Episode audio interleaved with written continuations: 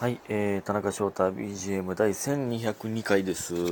1202は、えーもちろん偶数なので222で割れますね。そこからはおのおので頑張ってください。えー、ほんで、まあ、感謝の時間に行きます。スーさん、いつもありがとうと、お誕生日おめでとうと、えー、祝とおいしい棒。えー、ミキさん、お掃除。えー、ホテル橋本大輔。なんで？ありがとう。えー、ホテル橋本大輔、同期ですね。えー、大好き。えー、モナカさん、プレゼント。えー、ちせさん、もっと応援してます。ゆいまるさん、美味しい焼き鳥いただいております。ありがとうございます。皆さん、本当にありがとうございます。ねえ。えー、っと、えー、今日は、えー、っとね、記者さんと、まあ、YouTube 撮って、えーその後なんか、さっきほんまついさっきなんですけど、ワニさん、BPM128128 の、えーバニさんね、あのー最高校さん、バチェラーのモノマネをしてる先輩ですけど、えーが誘ってくださって、まあ、ちょいちょい誘ってくださってたんですけど、行けずで、やっと今日、えー行けそうやったんで、えー、なんか焼き鳥食べに行かへんというふうに言ってくださってて、えー行ったら、ほんま謎やったんですけど、なんか、グルメインスタグラマーの男性の方と、その、えー奥さんと、あとグルメインスタグラマーのお金持ちの方、男性と、えーそこに居合わせたグルメインスタグラマーの女性の方がおって、で、まあ、バニさんは、その最初に言ったその奥さんとのその夫婦の方と、えー飲みに行くってなってて、そこに僕が呼んでもらったみたいな。ほんまに謎、ほんまに謎の回やったんですけど、なんか、グルメインスタグラマー？どどういうことなんですか？でもなんか、いや、すご、まあ、みんなすごいいい人で、えー、なんか、すごい美味しかったですね。焼き鳥。まあ、なんかコースで、ほんま、何？岩の、石の皿、四角形の皿みたいなのが目の前に置いてあって、そこに、まあ、一本ずつ置いていかれる感じの。で、この、いや、一本ずつ腹いっぱいにならんて、と思ってたんですけど、腹いっぱいになりましたね。なんか、何？もうほんまめっちゃうまかったんですけど、どんどん、なんか最後の方なんか、米の上に、カレーつくねみたいなと、あと、卵黄があって、カレーつくねの、えー、串を抜いて、卵黄を刺したら黄身が溢れて、それで、レンゲで混ぜてキーマカレーにするみたいな、なんか、意味わからんけどめっちゃうまいもんとか。で、最後普通にラーメンで、別で、あの、ラーメン屋さんもやってるらしくて、それのラーメンなんすかわからへんけど、めちゃくちゃうまかったですね。うん、えー、それに行かしてもらいました。本当に謎でした。で、あのー鈴鹿王子に似てるなってまた言われて、サイレントに出てたみたいな、えー言われて、で、そうなんかもう言われすぎてね、その、もちろんね、あんなええもんじゃないですよ。言われすぎてなんか、えーもう行って、僕ちょっと遅れて行ったんですけど、行ったら、すぐ、サイレントの人似てるみたいに言われて、ああ、ああ、よく言われますって言うと思って、な、なんか、調子乗ってるみたいだったな。ほんまに似てへんけどな。全然。ほんま、汚い版やもんな、俺、それの。鈴鹿王子の。ね。えー、なんて言ったらええねん。なんて言ったらええんやろ。あ、いや、ほんまに、そうですか？みたいな、その、いや、ほんまですか？っていうのもなんかもう、なんかちょっとちゃうかって、なってきて。ね。ほんまに似てないと思うんですけど。まあ僕としてはめちゃくちゃラッキーですけどね。えー、えー、っていうね、謎の回でございました。なんか、ワインで、その、なんかワインとその串がね、どんどん変わっていくんですけど、その、その串に合わせてワインをちょっとずつ変えていってくれるみたいな、そのめっちゃおしゃれなお店でしたね。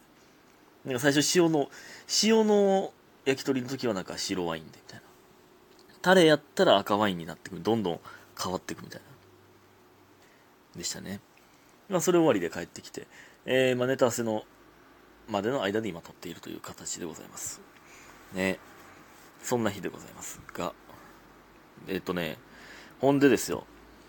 あのーまあね、ルームシェアも退去したんですけど、それのね、掃除がね、ほんまに大変やったっていう、大変やったんですよ。あの何？なんか大樹はなぜか、ハットかぶって、野田宗次郎って言って掃除してましたけど、掃除するときなぜかそのハットかぶってて。野田宗次郎やったんですけど、次はなんか途中から掃除インティライミに名の、名の、名乗り変えてましたね。掃除インティライミ。どういう意味な で、あれね、どんだけやったらいいか分からへんねんな。その、退去のね、立ち会いまでに、まあ、綺麗にした方がええで、みたいな。そう、吉永とか、竹谷さん、北村さんの家が、同じマンションでさっき出たんで、ほんまに綺麗にしといた方がいいって言われて。で、まあ、木佐さんとのラジオでも、まあ、ちらっとこの話しましたけど、まあ、えー、まあ、最初ね、キッチンがほんまにやばくて、油汚れが。大樹がキッチン。で、僕が、まあ、風呂。風呂もね、ほんまに永遠にこすってたんですけど、なんか、そのね、もう床とかも、そのリビングとか、もうどの部屋も床がね、物置いてたとこは逆にね、綺麗なんですよ。まあ、その代わり跡ついてたりもするんですけど、何も置いてなかったところがむっちゃ黒ずんでたんですよね。で、やっぱあの、激落ちくんってすごいんやな。なんか、歌丸石鹸と激激落ちくんがほんまにすごいんやなってなりましたね。うん。あれでもこすりまくって。風呂ももうどんだけやったらいいか。僕はもう何？カビキラー吸いまくってると思うのなんかあれ体に悪そうな匂い。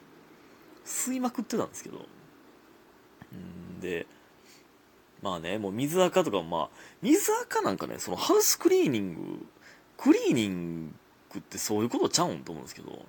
まあ風呂とかは一応そのえっ、ー、とねハウスクリーニングが3万何本かかるって言われてで、それプラス、なんか、その、傷とかがあったら、どんどん加算されていくみたいな方式ややったんですよ。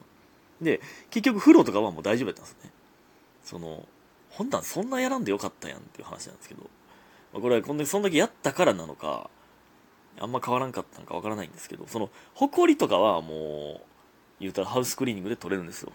で、ハウスクリーニング以外のその課金というかプラス部分は、その普通に掃除しても取られへん部分みたいな傷とかも張り替えなあかん部分をそれで、えー、取られるという、えー、ことになってね。まあでもそれねほんまにぼったくられんでみたいな。めっちゃみんな言ってたからほんまにもうちゃんと言った方がええでみたいな言われてたんで強い気持ちでねほんまに騙されないぞみたいな気持ちで臨んでたんですよ僕は。でえー、なんかチェックが始まってまあ、気づいてたところは、まあなんか、ほんまは全面張り替えるんですけど、なんかその人はもう、その、ここ、冷蔵庫置いてたところが気づいてるだけで、リビング全部張り替えるのはちょっとちゃう、みたいな、みたいな考えの人をやったらしくて、まあそういうルールなんでしょうけど、だから、えー、その冷蔵庫とかの傷、壁とかも傷のあった部分だけ張り替えるって。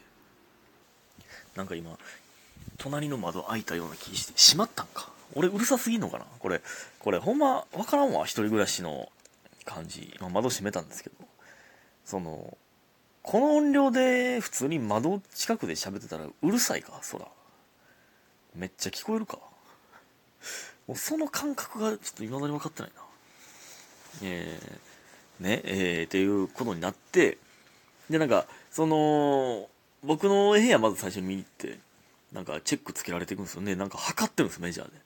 でこっからここやなみたいな。で、えー、何メートルかけ何メートルみたいな。でリビングも何メートルかけ何メートルみたいな。測っていって。で、えー、この壁紙がえっと1平方メートルでえっと何円なので、えー、こういう計算になりますみたいな。のでもうなんか結構8万弱7万、えー、8000とかやったんですよ。最初。で、高っ？てなって。で、その、え、何なんですその、これ何でお金取られてるんですか？って聞いたら、もうさっき言ったみたいに、それもう、取れへん部分。その、普通に掃除したら取れへん汚れを、えー、これ張り替えなあかんから計算してますって言われて、いや、ほんならちょっと待ってください。僕の部屋の、あれは、多分取れますって。その、僕が住んでたんでわかるんですけど、布団の紺色がちょっとついただけなんで、多分コスタ取れるんで、ちょ、こすってみていいですか？って言って。壁紙そういえば、ちゃんとやってなかったなと思って。ねいや、それ、いや、取れたら、え、それは関係ないってことですよね？みたいな言ったら、ああ、それ大丈夫ですよ、みたいな、全然、こすってもらって。みたいな言ったら、コスタ取れたんですよね。いや、これあの、取れますって言ったら、あ、じゃあもうその分引いときますって言われて。いや、危なって、その、これ、わかりましたって言ってたら、その分行かれと、それで、7000何部引きましたからね、それで。そんな、そんな言ってたんって。危なかったわ。そう、これ、聞かんかったら終わってたで。で、まあ、なんかリビングはもうこれはもう気づいてるんで無理です。みたいな言われて。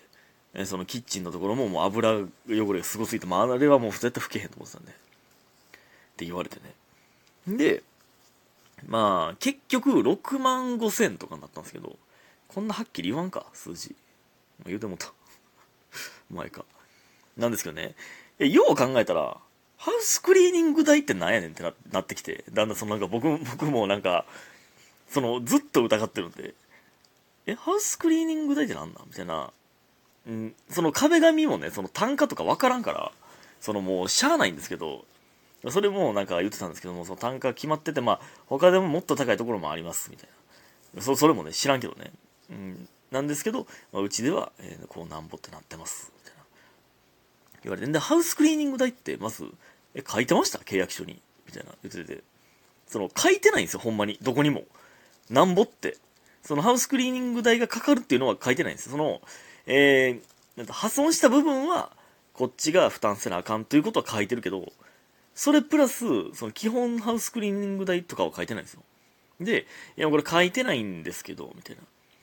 その、まあ、時期によって、まあ、多少前後することはあります、みたいな。言ってて。いや、ほんならその他の部屋と同じ値段ということも証明できひん。って言っててね。それで、結構しばらく話し合ったそのもう、じゃあもう信じるしかないですね。みたいな感じになったんですけど、ああ、ありがとうございました。